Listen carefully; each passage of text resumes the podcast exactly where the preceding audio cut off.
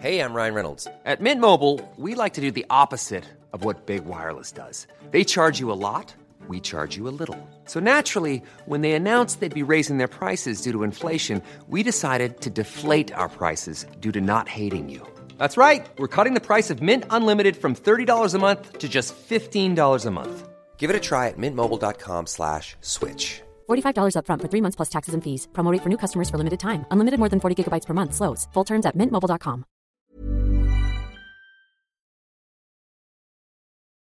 La Herradura. Historia escrita y adaptada por Álvaro Ramos para relatos de horror. Hace poco me reuní con un amigo de la universidad.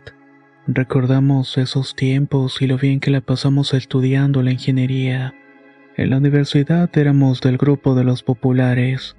Éramos los que movían al grupo y los que organizábamos las fiestas. Teníamos otro amigo que siempre salía con nosotros, pero cuando dejamos la escuela la relación se fue perdiendo poco a poco. Incluso podría decir que fue desde antes, más precisamente en una de las últimas fiestas que tuvimos antes de graduarnos. Pocos días después de eso ocurrió un evento, uno que nos marcó a todos y del cual no hubo nunca una resolución.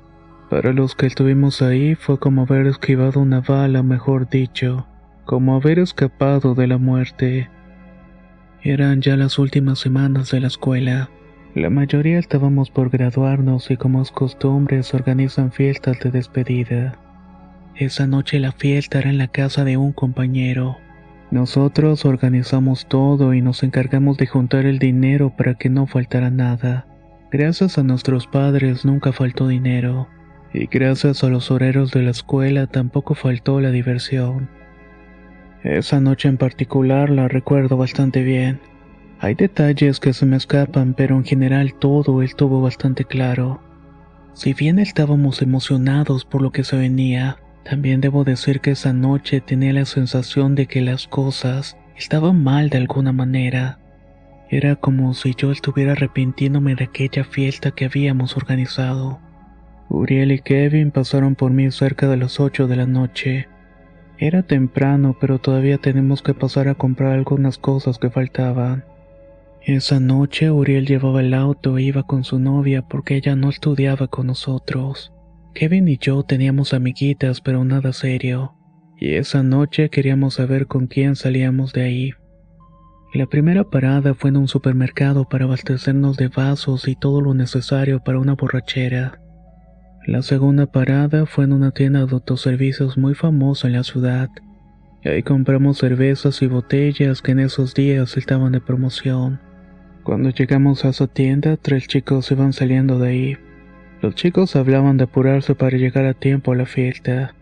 Al escuchar la dirección supe que iban al mismo lugar que nosotros. Noté que no iban en auto y tampoco habían parado un taxi por lo que imaginé que iban a caminar y les tomaría unos 30 minutos. Por un momento se me cruzó decirle a Uriel que los lleváramos, pero al recordar que el auto iba lleno de bolsas y compras me callé. Preferí ir cómodo y no ir todo apretado en el asiento trasero. Pasados varios minutos, Uriel nos contó que tenía una propuesta para irse a vivir al norte del país. Algo que lo emocionaba bastante, pero que sabía que la plática con su novia sería bastante pesada. Por esa noche quiso pasarla bien únicamente con sus amigos, pues tal vez iba a ser la última vez que nos veríamos todos juntos. Esa noticia fue como un balde de agua fría para Kevin y para mí. Si bien sabía que no íbamos a estar siempre juntos, no esperaba que la separación fuera tan rápido. Aquello terminó por acumular más tensión a mi noche, y si bien ya tenía una actitud medio negativa, Aquello me puso en un modo bastante distante durante el trayecto. Recuerdo que Uriel y Kevin platicaban sobre la graduación y sobre lo que tenían planeado para esa noche, sobre cuánto habían gastado sus familiares en los preparativos. Yo por mi parte iba callado, únicamente mirando por una ventana hacia los costados, cuando de pronto me di cuenta que estábamos pasando por la zona de la herradura y comenzó a ponerme nervioso. A lo lejos pude ver a tres personas caminando como si nada. En mi mente no entendía cómo alguien podía ir caminando plácidamente por ese lugar. Iban ignorando todas las cosas que se contaban de aquella zona. Conforme nos acercábamos pude ver que se trataban de aquellos chicos que iban a la fiesta, esos mismos que habíamos visto de salida de la tienda de autoservicio. Los tres chicos iban caminando a la orilla de la carretera. Cargaban consigo una bolsa de la tienda. En el interior parecía contener un refresco de toronja y una botella de tequila. El sendero era angosto, así que iban caminando uno detrás del otro. Al frente iba el más alto de ellos, el líder. Usaba una sudadera azul con un logo de frente, pantalón de mezclilla que hace la mitad del trasero.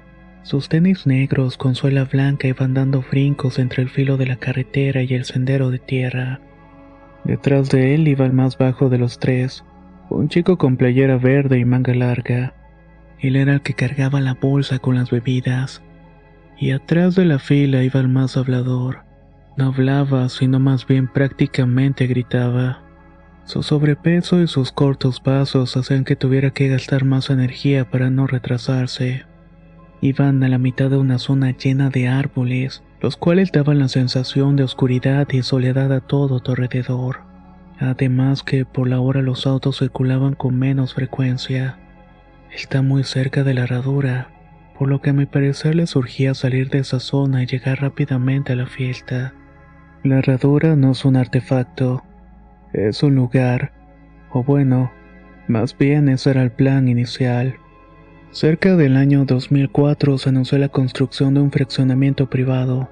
Iba a ser en un terreno en el interior de áreas verdes que rodeaban la ciudad. Su ubicación y trazado llamaban mucho la atención. Desde las alturas se puede ver las calles del fraccionamiento formando una U, o como le decían los desarrolladores, una herradura.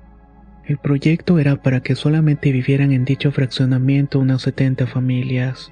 Los terrenos eran amplios y las calles también. La vista de gran parte de la ciudad era mejorable.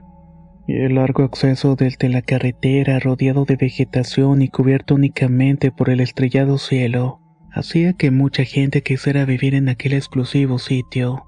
Aunque al día de hoy todas las casas construidas siguen deshabitadas. La vegetación se apoderó de todo lo que se levantó. Los animales hicieron de aquella zona su hogar, y al estar completamente abandonado, es también el punto de encuentro de gente que va únicamente a hacer actividades, aunque ya imagino que saben que son actividades fuera de la ley, para que se entienda mejor lo que iba a ser un fraccionamiento sumamente exclusivo. Ahora era el nido de maleantes, delincuentes e historias sobre supuestos seres demoníacos fantasmas que vagan por la zona debido a la alta actividad de brujos y brujas. Aquellos chicos lo sabían, nosotros también lo sabíamos. Por eso la premura de salir de ahí lo antes posible. Nosotros llegamos casi 20 minutos antes que ellos. Si bien a mis amigos se les había olvidado por completo, yo no dejaba de pensar que la última vez que pasé caminando cerca de la herradura, Alguien comenzó a arrojarnos piedras desde el interior de una de las casas abandonadas.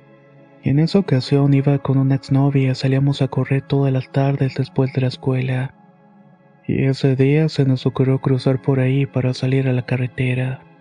Fue la última vez que entré a ese fraccionamiento, y siempre que paso cerca me gusta imaginar toda la clase de cosas repulsivas que están ahí, incluyendo también a las personas. When you're ready to pop the question, the last thing you want to do is second guess the ring. At Bluenile.com, you can design a one of a kind ring with the ease and convenience of shopping online. Choose your diamond and setting. When you find the one, you'll get it delivered right to your door. Go to Bluenile.com and use promo code LISTEN to get $50 off your purchase of $500 or more. That's code LISTEN at Bluenile.com for $50 off your purchase. Bluenile.com code LISTEN.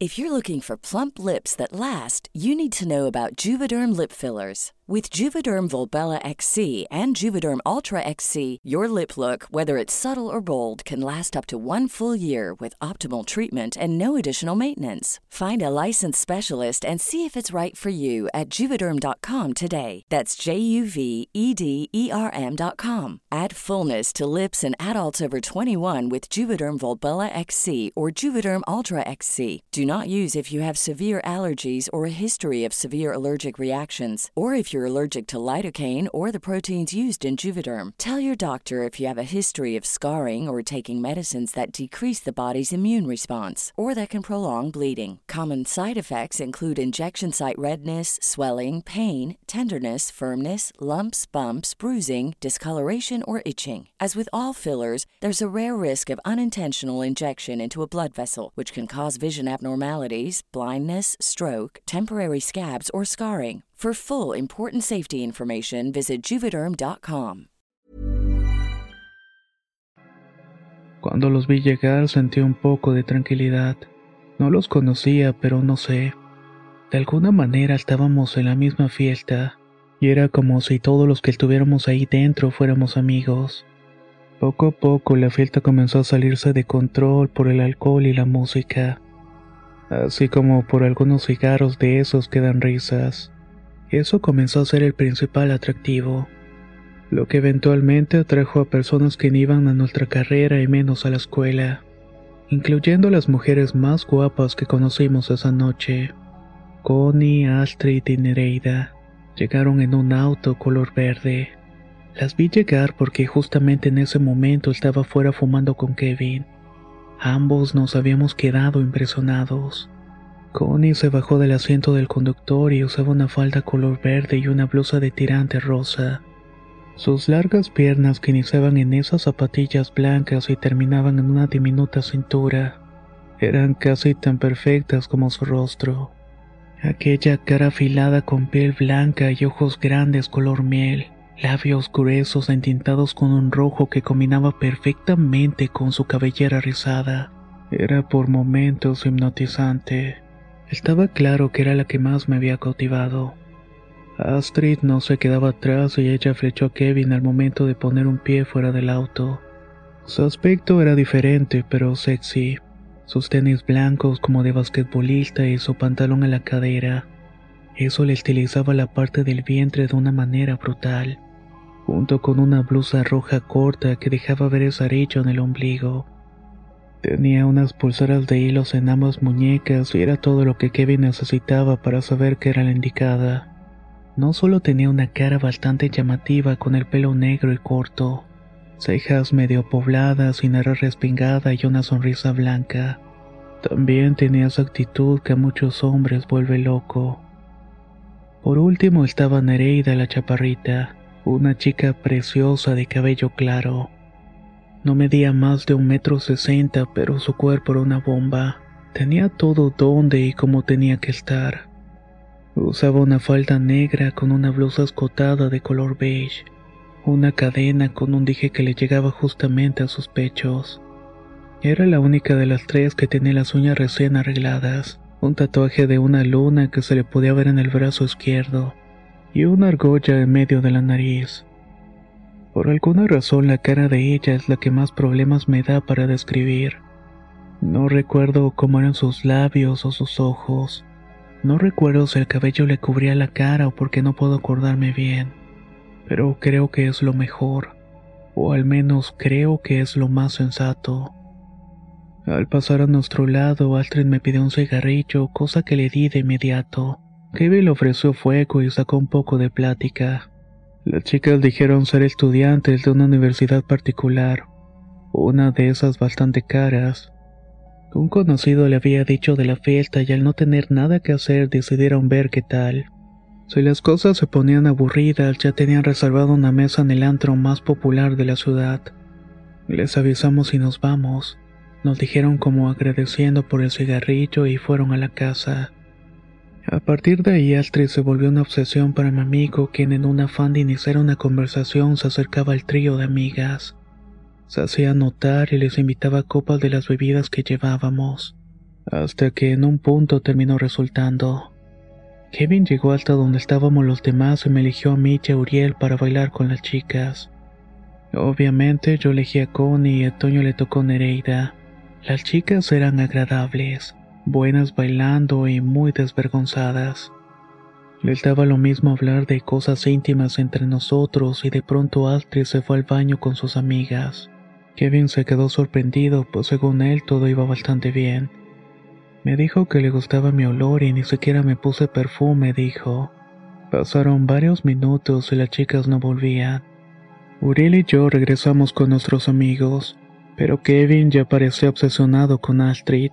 Se había quedado fuera del baño esperando. Creo que para nadie es un secreto que el alcohol, los celos y las mujeres cuando se mezclan resultan en una bebida explosiva, una que puede terminar con grandes consecuencias. Astrid y las chicas salieron del baño, y detrás de ella salió un tipo con sudadera azul con loco al frente. Llevaba tenis negros y se abrochaba el pantalón con una sonrisa de oreja a oreja. Vimos a las chicas pasar caminando hacia la salida y ni siquiera saludaron. Las tres se reían y parecían haber disfrutado mucho lo que sea que hubieran hecho. El muchacho caminaba con el pecho inflado entre todos, como sabiendo que esa noche él había sido el ganador. El chico buscaba a sus amigos, al llenito y el otro de la playera de manga larga. Les iba a avisar que ya se iba, pero justamente antes de llegar a la puerta Kevin lo regresó de un puñetazo.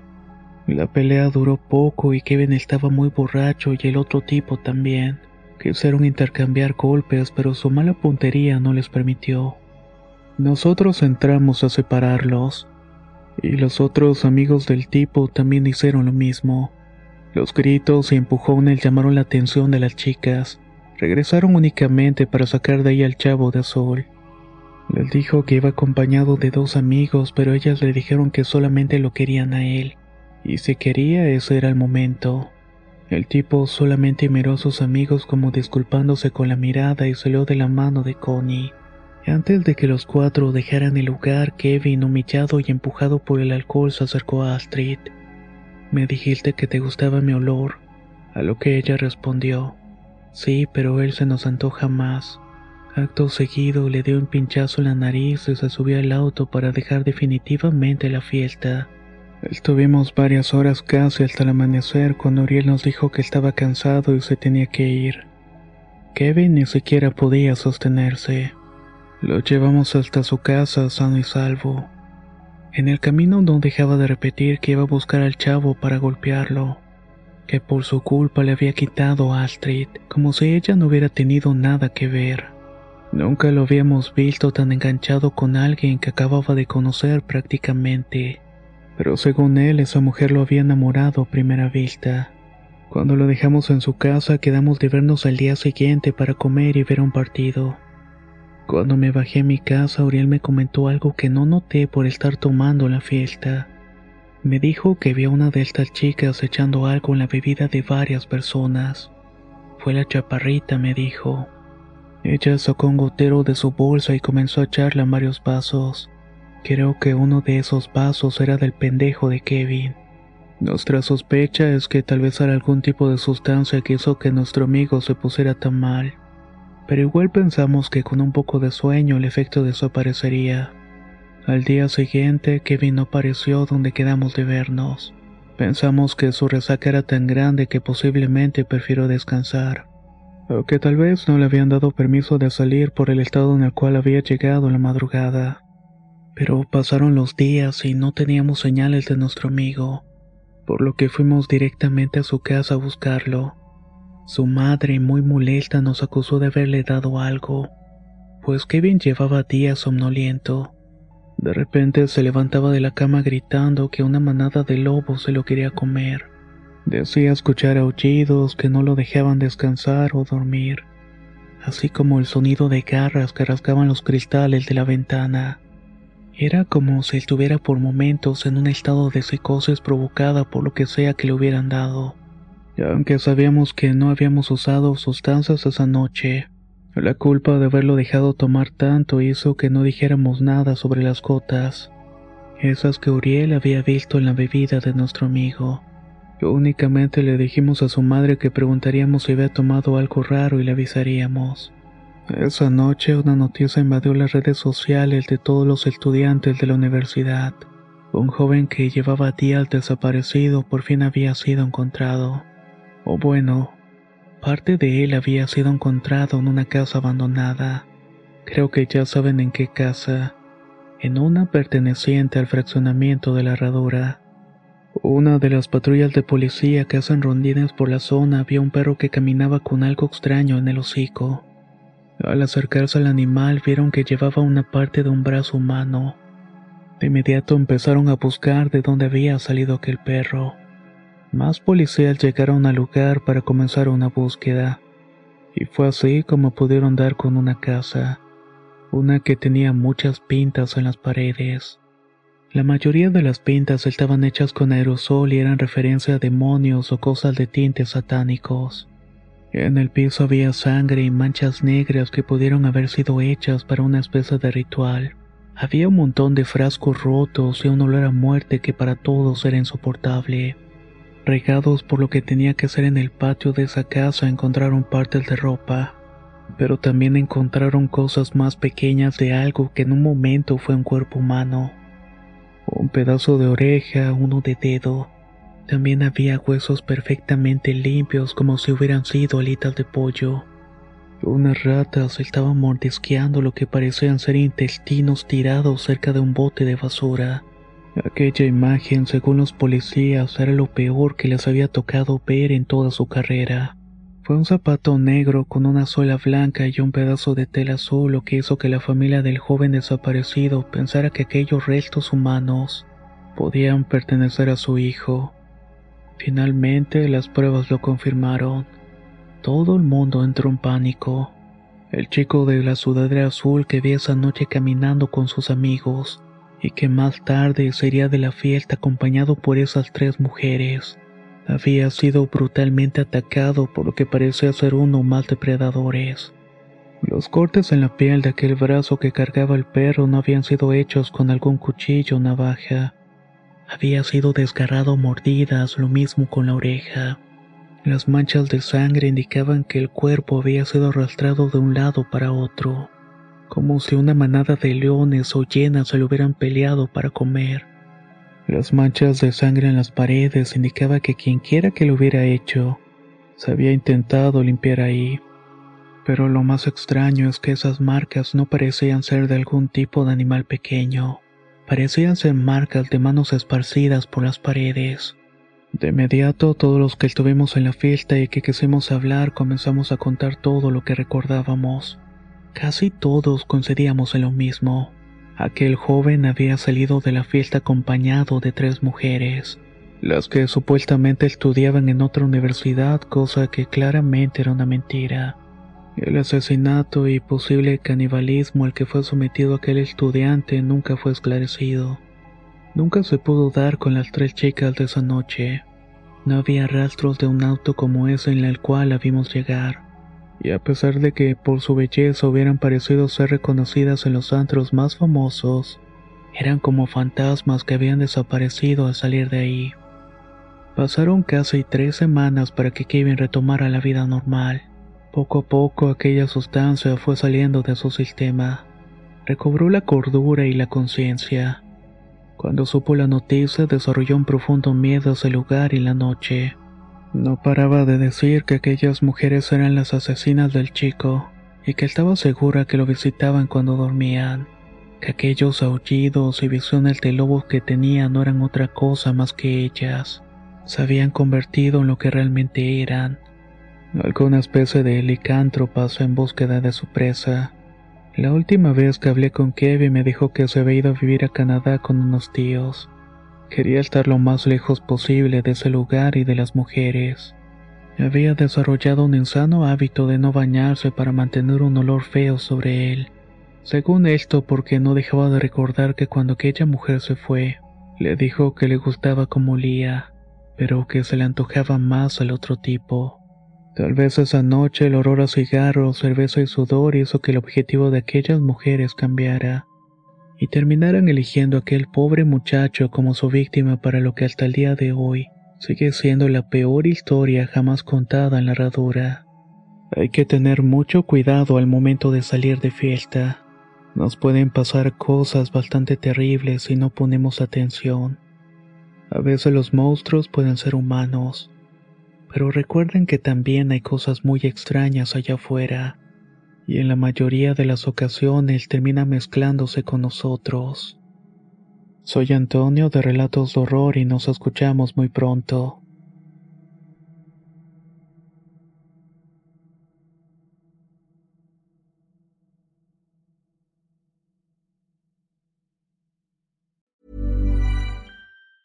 Planning for your next trip? Elevate your travel style with Quince. Quince has all the jet setting essentials you'll want for your next getaway, like European linen, premium luggage options, buttery soft Italian leather bags, and so much more. And is all priced at 50 to 80% less than similar brands. Plus, Quince only works with factories that use safe and ethical manufacturing practices. Pack your bags with high-quality essentials you'll be wearing for vacations to come with Quince. Go to quince.com/pack for free shipping and 365-day returns. Hey folks, I'm Mark Marin from the WTF podcast and this episode is brought to you by Kleenex Ultra Soft Tissues, your ally to help tackle your allergy symptoms this season. I love the change of seasons, but nobody loves pollen and all those other things floating in the air that make you sneeze during this nice weather. Kleenex Ultra Soft Tissues are hypoallergenic and allergist approved. So fight back against watery eyes and runny noses without worrying about irritating your skin. For this allergy season, grab Kleenex and face allergies head on.